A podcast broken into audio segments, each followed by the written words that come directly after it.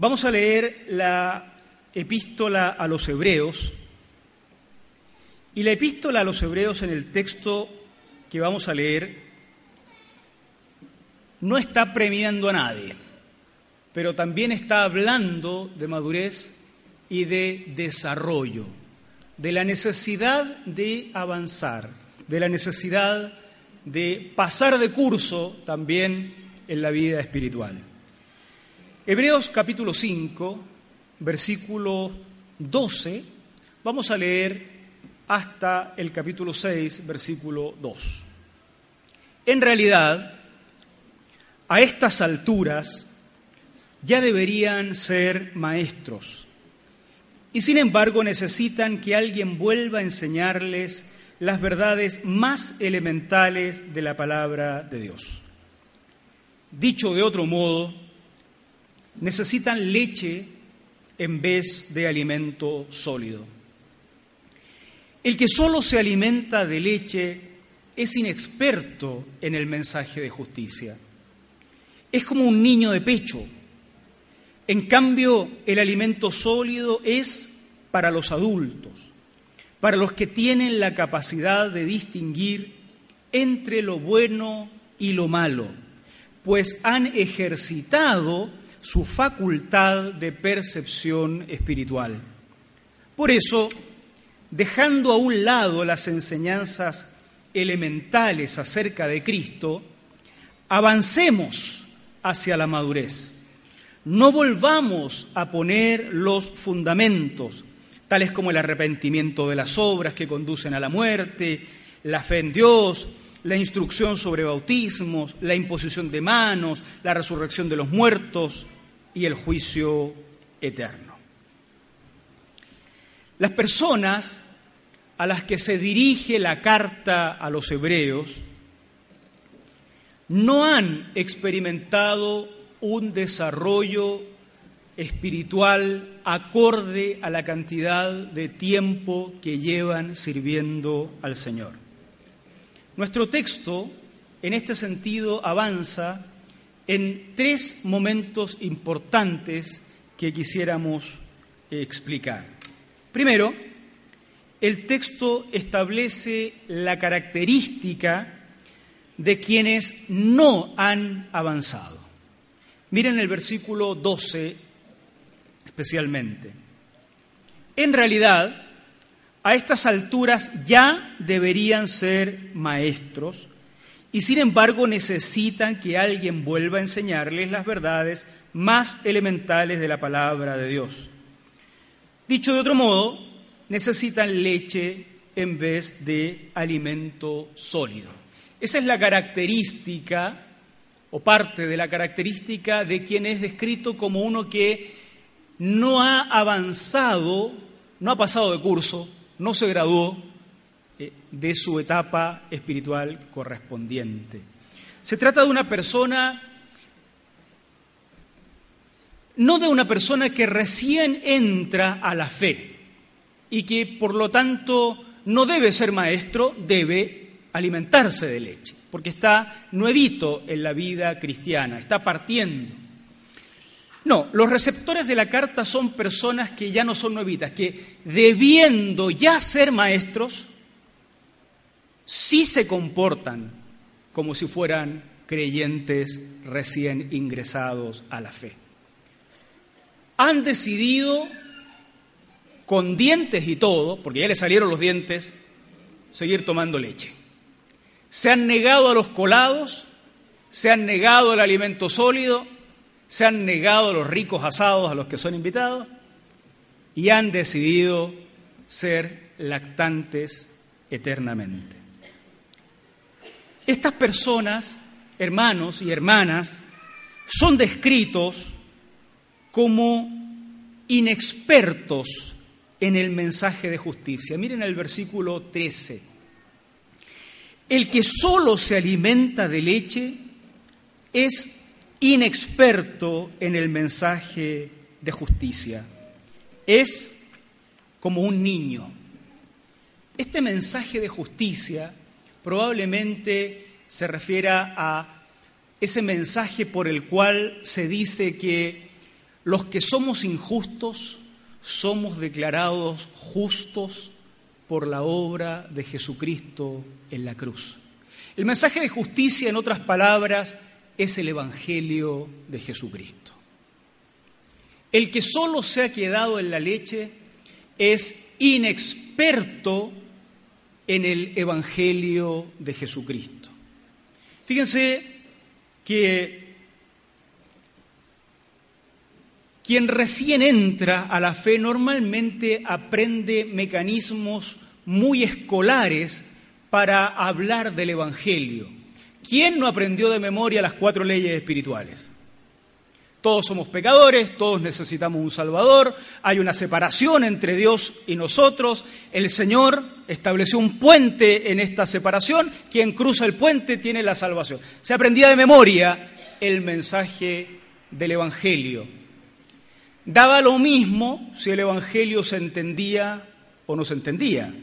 La cuestión era aprender de memoria una fórmula del mensaje de justicia.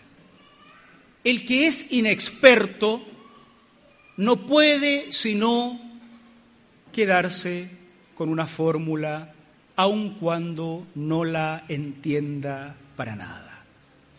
Quien solo consume leche espiritual,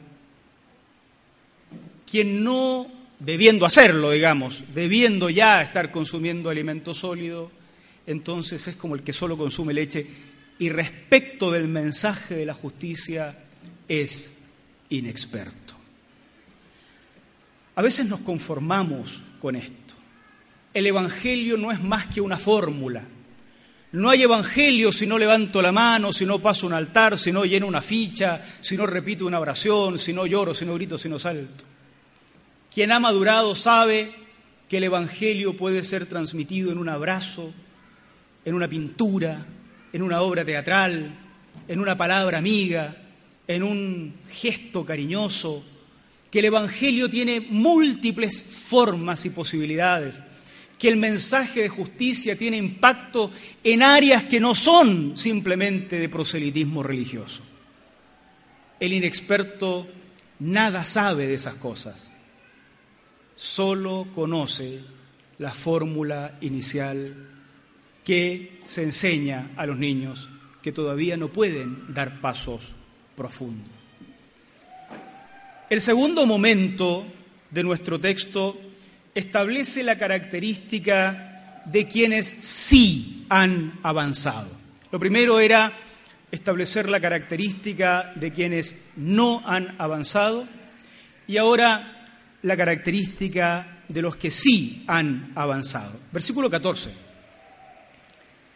En cambio, el alimento sólido es para los adultos, para los que tienen la capacidad, miren ustedes, de distinguir o de discernir lo bueno y lo malo, pues han ejercitado su facultad de percepción espiritual.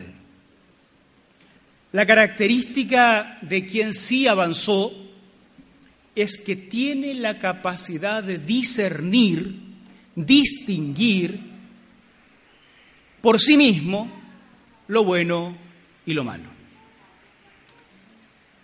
A veces ustedes se han dado cuenta, bueno, todos lo hemos hecho y hemos experimentado en nosotros mismos todo esto, recibimos en cierto momento de la vida una instrucción sin ningún tipo de explicación. El hervidor eléctrico no lo enchufes. Y si está enchufado, no lo desenchufes. Punto. No hay explicación alguna, se acabó, no, no lo hagas. Y el niño no tiene que pedir explicaciones, nada sabe de cómo funciona la corriente eléctrica, nada sabe de la importancia de mantener enchufado o desenchufado las cuestiones, simplemente recibe una instrucción que tiene que obedecer. Quien da la instrucción sabe que ese niño corre serio peligro si se las quiere dar de adulto enchufando y desenchufando porque pudiera darse vuelta el hervidor y se va a quemar. No da explicaciones, simplemente da una regla no desenchufe si está enchufado, no enchufe si está desenchufado. Pero llega el momento en que todos crecemos y un día nos damos cuenta de que podemos decidir por nosotros mismos saltarnos esa norma y decidir que si quiero un café caliente o un té caliente, voy a enchufar el hervidor. Y lo decido solo, porque he alcanzado un grado de madurez que me permite discernir por mí mismo lo bueno de lo malo. Me doy cuenta que no es malo enchufar o desenchufar el hervidor.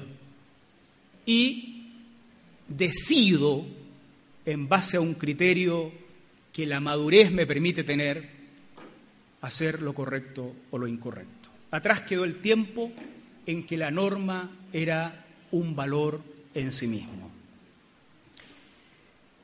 Aquel que ha alcanzado la madurez, dice el escritor a los hebreos, no es aquel que se puso más viejo, no es aquel que tiene más títulos, es aquel que producto de tanto ejercitar el criterio, sabe discernir con claridad por una norma que tiene dentro de sí, su propio criterio, lo que es bueno de lo que es malo.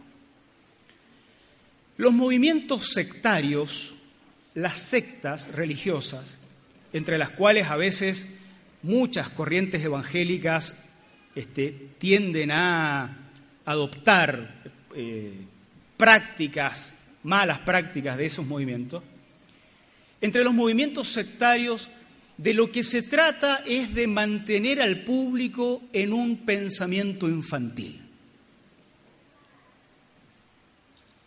Que no desarrolle criterios propios, que nunca madure al punto de ser capaz de discernir en sí mismo lo bueno de lo malo, que tome leche eternamente le damos la leche de todos los sabores que quieran, pero nunca un alimento sólido, porque lo que necesitamos no es, si somos el líder sectario o la secta, no es que tengan criterios propios, sino que desde alguna plataforma especial se le dicte lo que es bueno y lo que es malo.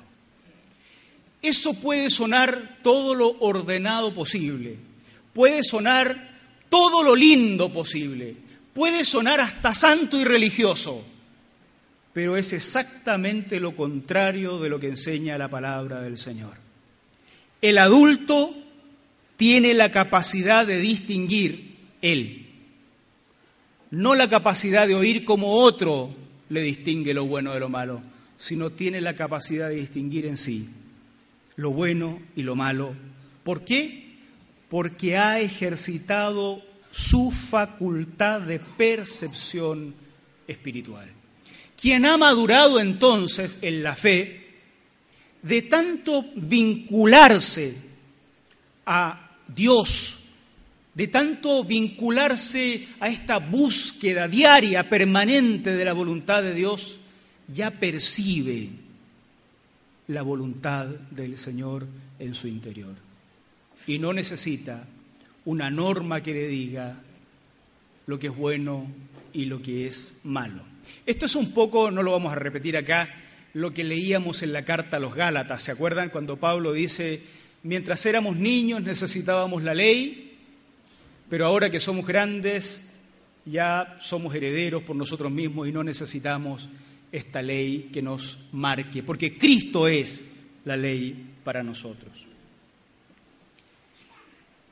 En tercer lugar, nuestro texto que ya nos ha mostrado la característica del que no maduró y la característica del que sí maduró, nos invita ahora a avanzar hacia la madurez. Ya nos ha dicho cómo es el inmaduro, nos dice que el inmaduro solo toma leche, permanecerá eternamente inexperto, probablemente replicará modelos de memoria. En cambio, nos ha dicho también que el maduro es alguien que en sí mismo discierne lo bueno y lo malo, que come alimento sólido. Eh, en base a estas dos cosas, ahora nos invita a avanzar. Versículo, eh, capítulo 6, versículo 1. Por eso, por lo que acaba de decir, dejando de lado las enseñanzas elementales acerca de Cristo, avancemos hacia la madurez. No volvamos a poner los fundamentos, tales como el arrepentimiento de las obras que conducen a la muerte, la fe en Dios, la instrucción sobre bautismo, la imposición de manos, la resurrección de los muertos, el juicio eterno. No volvamos a poner esas cuestiones fundamentales una y mil veces. No les voy a pedir que levanten la mano, pero ¿quiénes somos canutos antiguos? Canuto le decimos en Chile a los evangélicos. Se usaba antiguamente cuando se hacían llamados al altar, a la conversión, se hacían todos los domingos. Y ahí estábamos nosotros, los que éramos de la iglesia, pasábamos a convertirnos todos los domingos. Era una cosa impresionante. Todas las semanas partíamos de nuevo. Una y mil, se ríen porque algunos lo hacían, ¿no? Una y mil veces partíamos de nuevo. Nunca madurábamos. Nunca uno podía, porque además te metían en la cabeza que era medio soberbio decir, mire, yo ya no necesito esta cuestión, si yo ya soy un creyente, ahora estoy madurando, necesito comida sólida. No, eso es de soberbios, ¿cómo?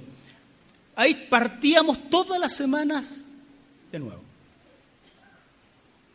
En algunos lugares esas cosas se aplauden, no en la Biblia. No volvamos a poner los fundamentos.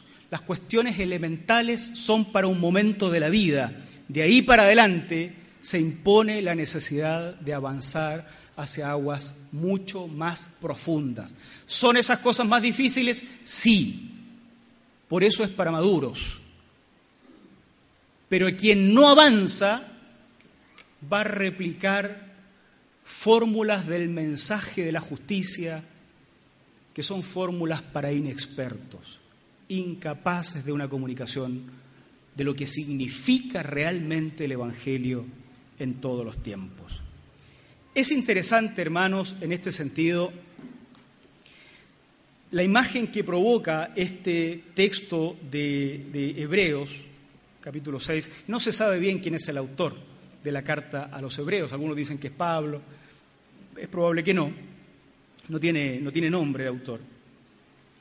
Es interesante la imagen que crea, porque cuando dice, oye, no volvamos a discutir estas cosas elementales, la imagen que a mí por lo menos se me viene a la cabeza es la de guerras sangrientas entre cristianos que discutían por décadas exactamente las cosas elementales. Queda la impresión de que ciertos sectores del cristianismo nunca leyeron la carta a los hebreos. Las iglesias, incluso en nuestros tiempos, que ya no nos peleamos con espadas, menos mal ni nos andamos desangrando en las calles, gracias a Dios, todavía en algunos momentos y en algunos tiempos nos metemos en discusiones sobre cuestiones rudimentarias. Las iglesias se han dividido por cómo bautizan. Que métalo entero al agua. No, solo échele agüita arriba. No, manguerelos, va a decir uno un día. Las iglesias se han peleado, familias se han dividido.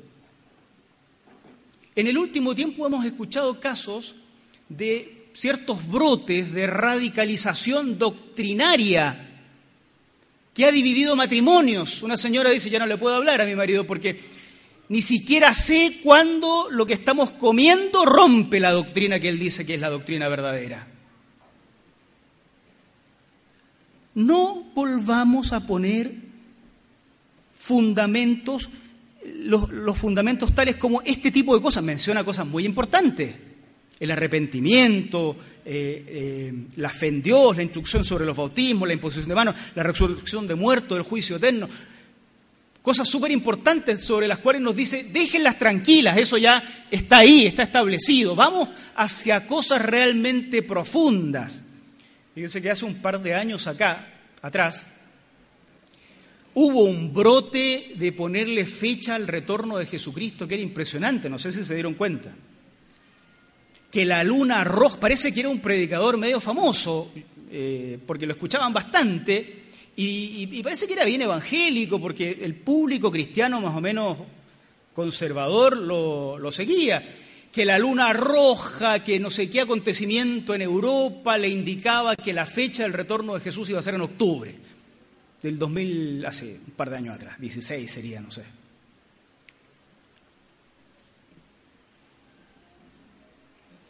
Mire, no nos hemos puesto de acuerdo sobre lo que ya pasó, menos nos vamos a poner de acuerdo sobre lo que va a pasar en el futuro. El retorno de Cristo, dice la Escritura, será sin que sepamos cuándo. No va a ser un pastor famoso el que nos diga la fecha que viene Jesús. Y eso es como convertirse de nuevo todos los años. Partimos de nuevo pensando que, qué fecha le ponemos al retorno de Jesús este año. Volvemos a los rudimentos. Eso dividió iglesias, dividió familias, asustó personas, bueno, no se cumplió, como no se ha cumplido en estos últimos dos mil años, cada vez que se ha querido predecir la fecha del retorno de Jesús.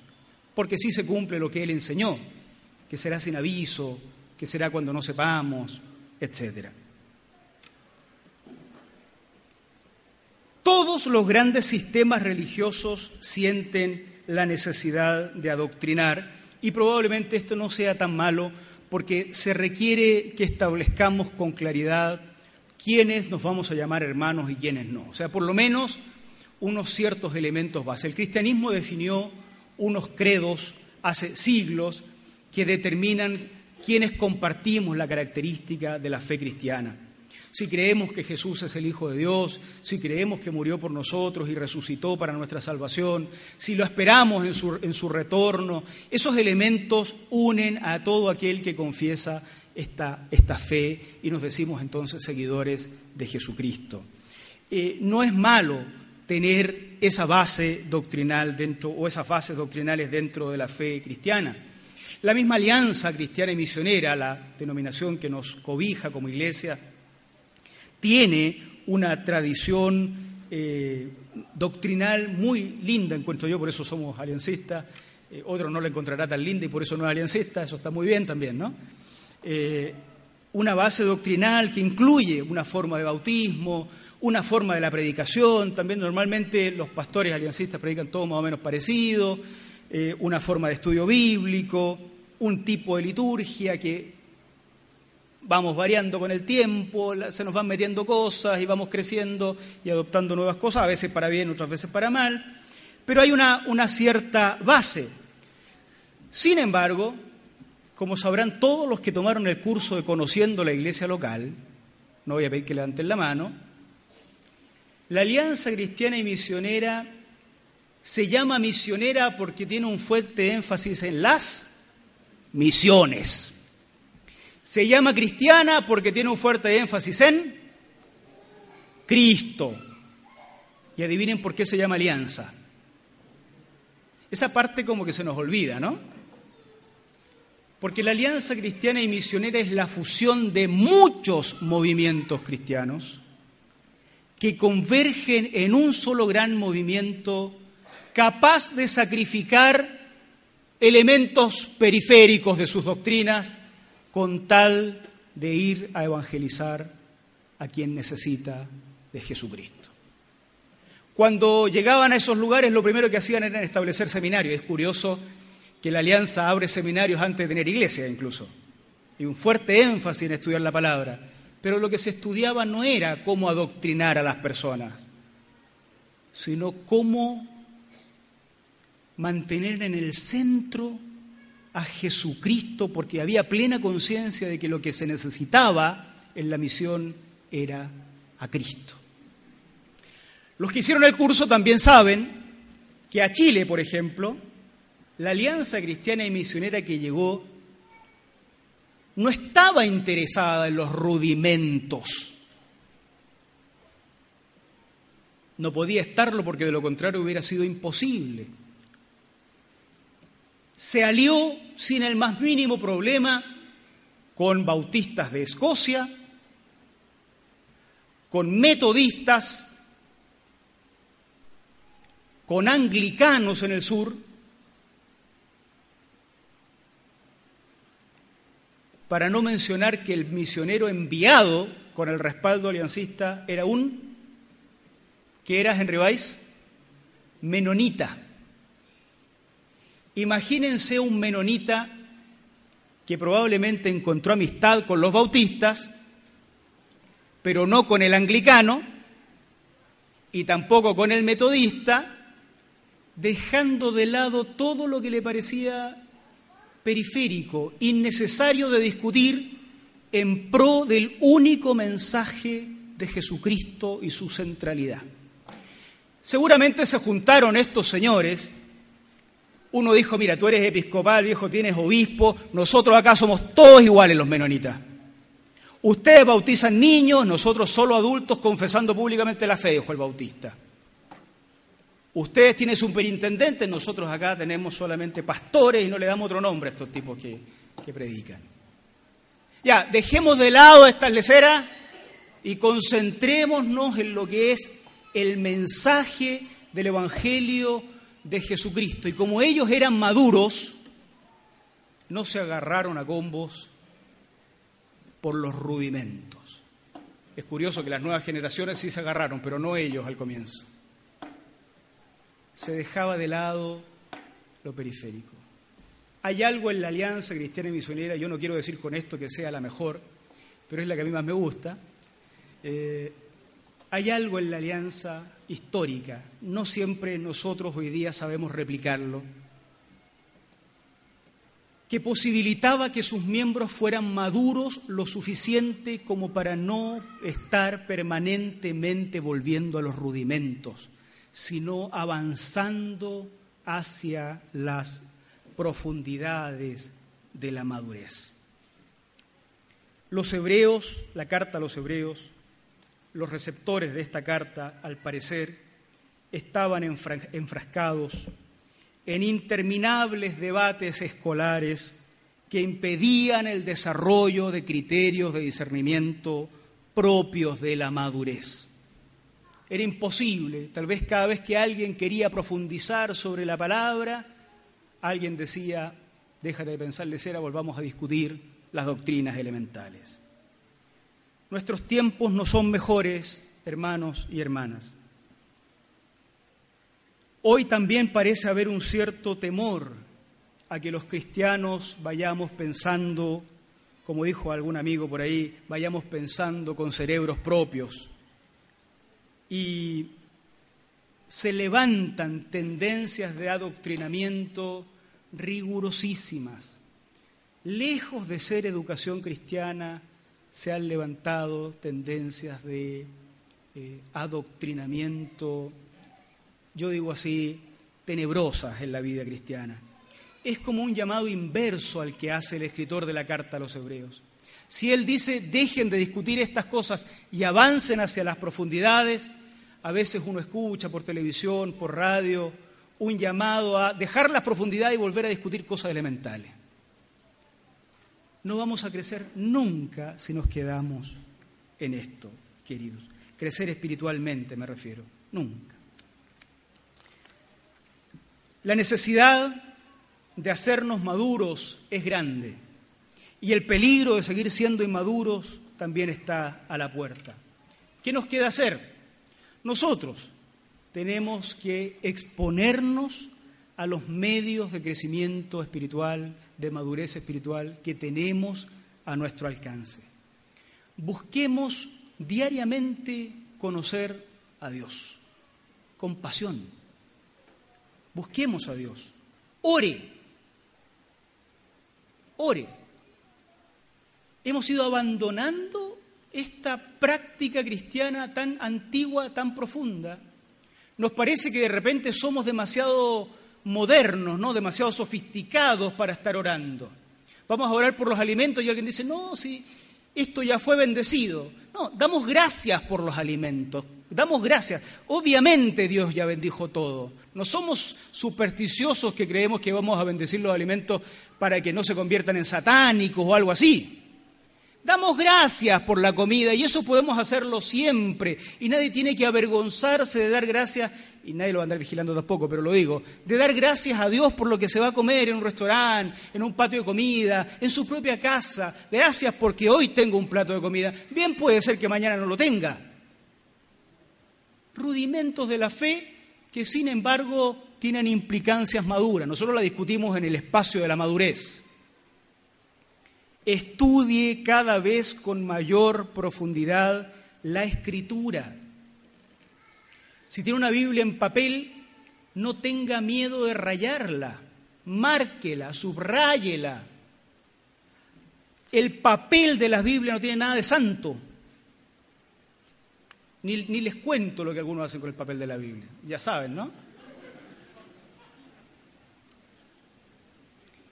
Subraye, un amigo pastor me retaba una vez, me decía, tú anotáis puras leceras en la Biblia. Claro, uno anota después de tantos años de leer la Biblia. Yo crecí en la iglesia, leíamos esta, la Biblia en diferentes versiones, y entonces de repente empecé a notar las cosas que me parecían que no cuadraban. Al comienzo notaba puras cosas espirituales y bonitas, y declaraciones de fe, y de repente empecé a notar cosas que no me cuadran. ¿Cómo se explica esto con esto? Y uno me, me pide un pastor y me dice, andáis anotando puras leceras en la Biblia. No importa, anote también esas leceras.